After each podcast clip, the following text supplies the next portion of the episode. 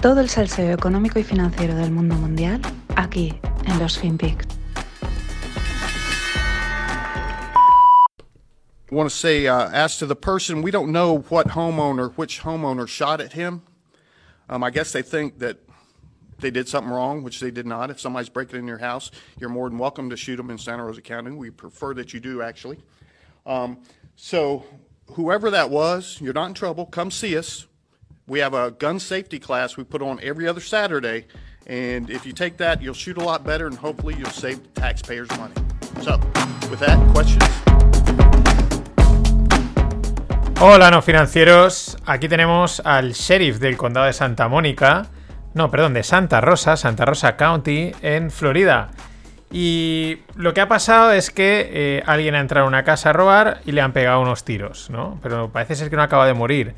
Pero no sabe quién le ha pegado el tiro. Entonces está haciendo un llamamiento de, oye, quien lo haya hecho, no pasa nada, podéis venir. Nos parece bien que si, que si alguien entra en vuestra casa, le disparéis.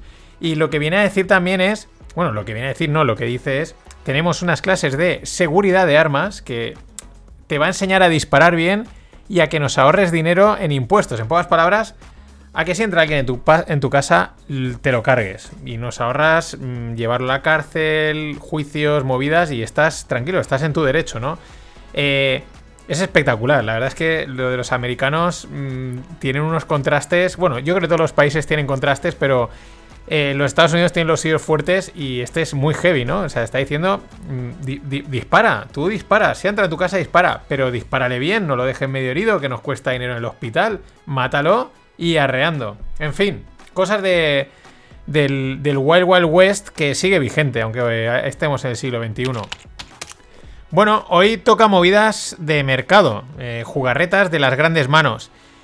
si hago la analogía, pues con este sheriff, pues esta gente, los, las manos negras del mercado, podemos decir, de los financieros, pues estos no piden permiso para entrar en casa ajena o disparar.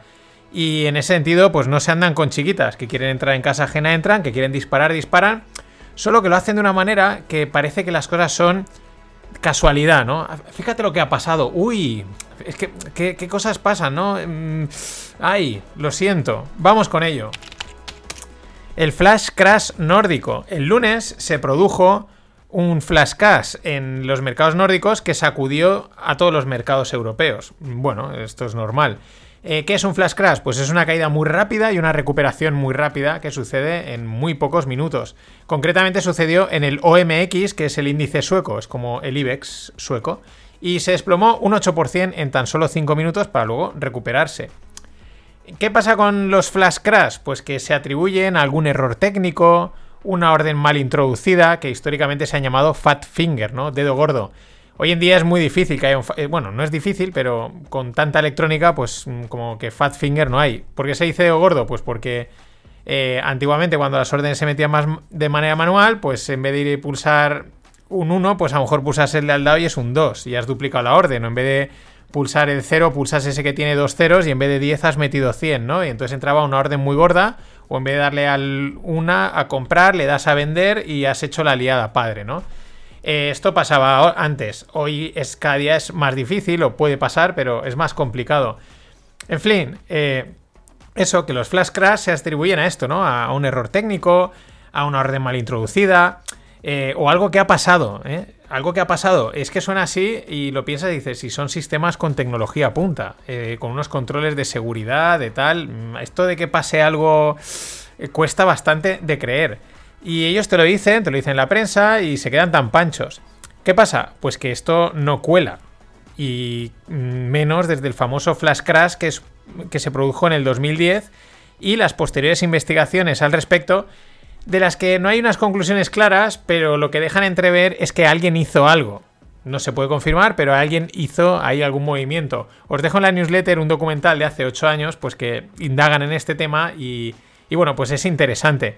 Claro, fijaros si cuela poco que en apenas 24 horas, eh, después de este flash crash nórdico, eh, ya tenemos al culpable, nada más y nada menos que Citigroup, Vale, eh, bueno, pues es el culpable, o sea, tampoco dice mucho más, ¿no?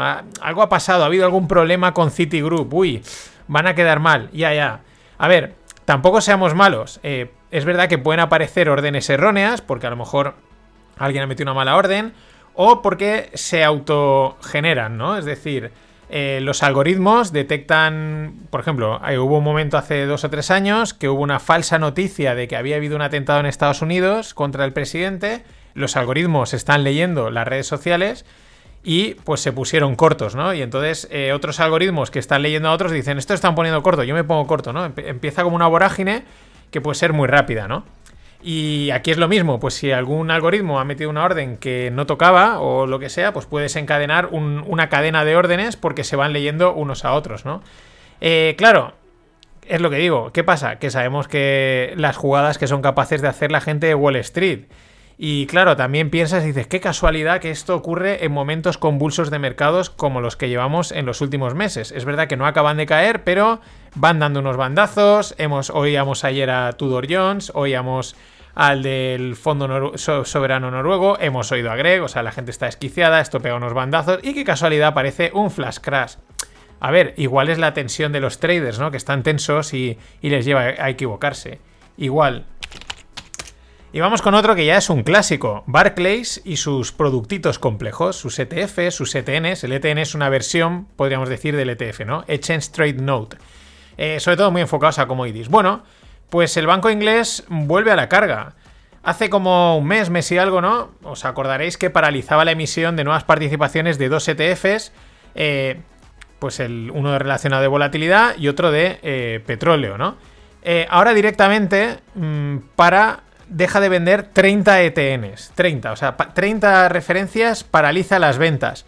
La mayoría relacionadas con las commodities, que si el oro, que si la plata, que si café, granos, también hay alguno del VIX, hay algún otro exótico, eh, pues bueno, mm, diferentes ETFs eh, y los paralizan. Claro, pues las jugarretas, ¿no? O sea, yo te monto unos productos muy chulos, muy atractivos, exóticos, distintos, esto te permite diversificar, ¿no? Todas estas historias.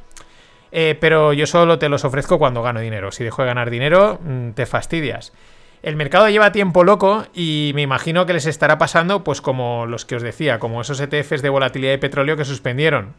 Que cubrir esta locura, o sea, estar neteado, ¿no? Yo te lo vendo, pero yo no tengo una exposición y estar cubierto en un mercado tan loco, sobre todo este las que ya sabemos los bandazos que está pegando, eh, pues es difícil, costoso y al final casi las coberturas, que tiene que ser algo matemático, serio, sin fiesta, pues acaban siendo casi una lotería.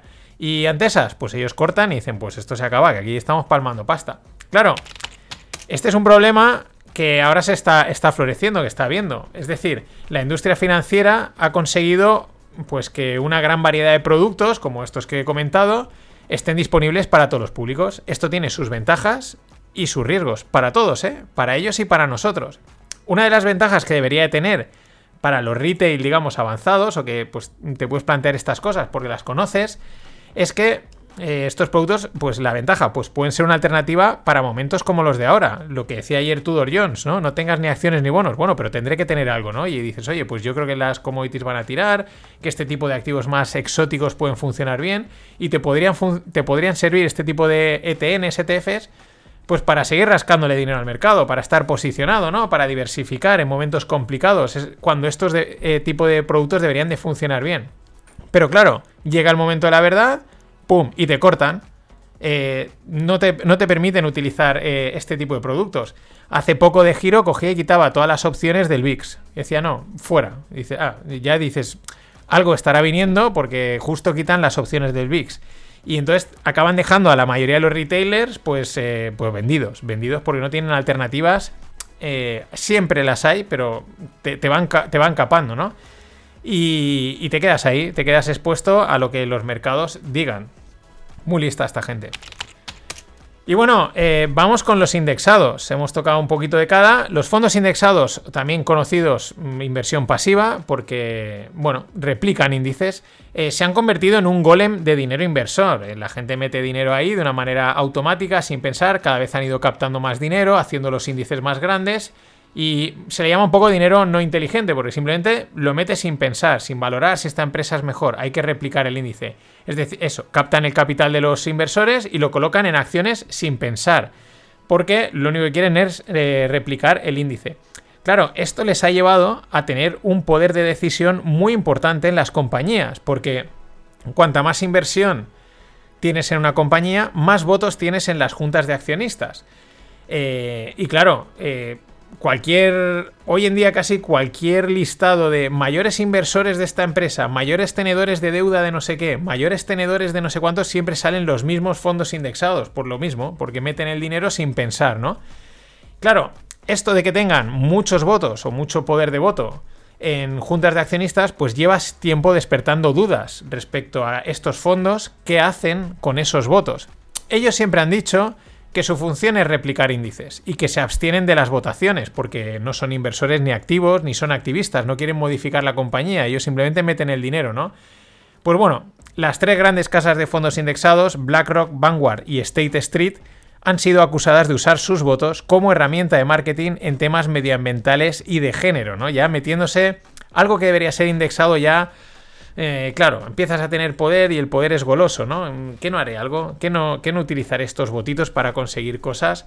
En fin, la inversión pasiva. Eh, la bola es tan grande que hasta Elon Musk avisa que es necesario un rebalanceo hacia la inversión activa. Dice, passive has gone too far. El tío explica algo que eh, bueno, pues que hasta el propio Jack Bogle en su momento se ve que dijo, ¿no? Que está muy bien tener un porcentaje en fondos de inversión pasiva, etcétera, pero que Claro, esa bola se ha hecho tan grande, tiene un peso tan importante que es, empieza a ser peligroso. No es porque lo diga Elon, sino porque lo empieza a decir bastante gente. Passive has gone too far.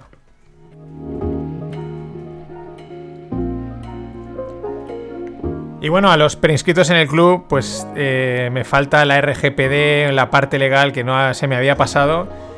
Y estamos en espera. En cuanto me la envíen, estamos dentro. Vamos para allá.